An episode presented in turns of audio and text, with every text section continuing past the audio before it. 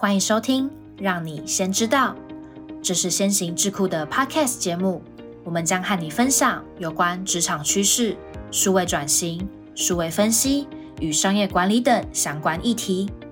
如果对我们的主题感兴趣，欢迎留下你的想法，别忘了分享给你的亲朋好友。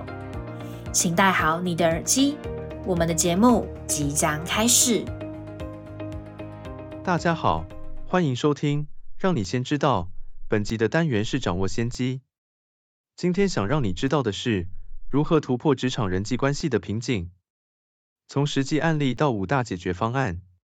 职场人际关系对于每个人来说都是非常重要的，不论你是老板、员工或是实习生。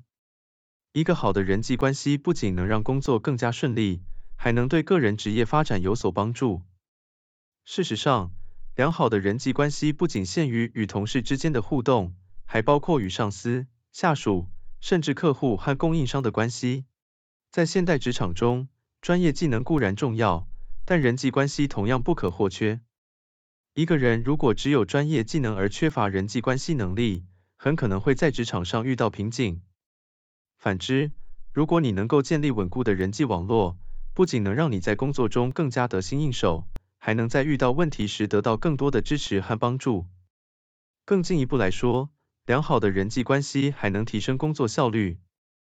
当团队成员之间能有效的沟通和合作，整个团队的工作效率自然会提高。此外，良好的人际关系还能减少职场冲突，创造一个更和谐、更具生产力的工作环境。让我们先从一个真实的案例讲起。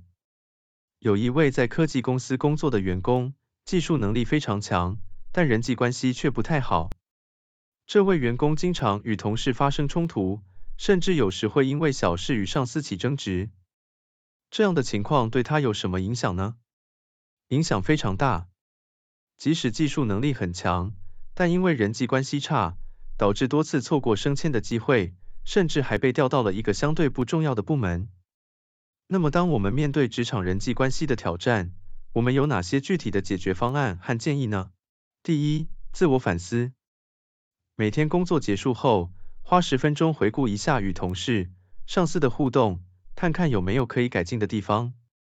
这个过程可以透过写日记或使用专门的应用程式来辅助，帮助你更系统的分析自己的行为和反应。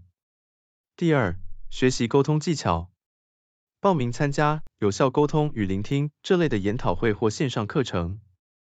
不仅要学习，还要在日常工作中实践所学，比如在会议中运用开放式问题来引导对话。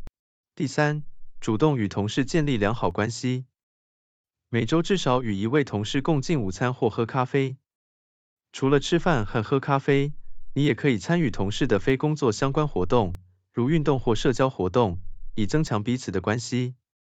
第四，适当的折中与妥协。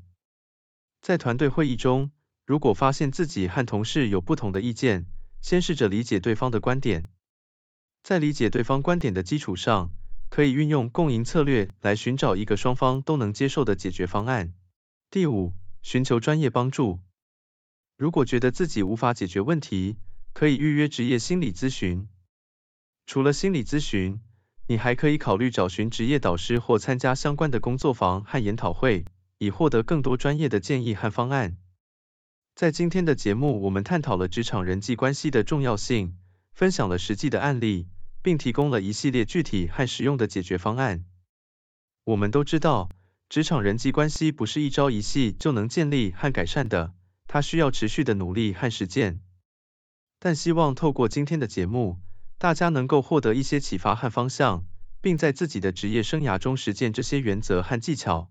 不仅如此，良好的人际关系不仅仅是职场成功的关键，它还影响到我们的心理健康和生活质量。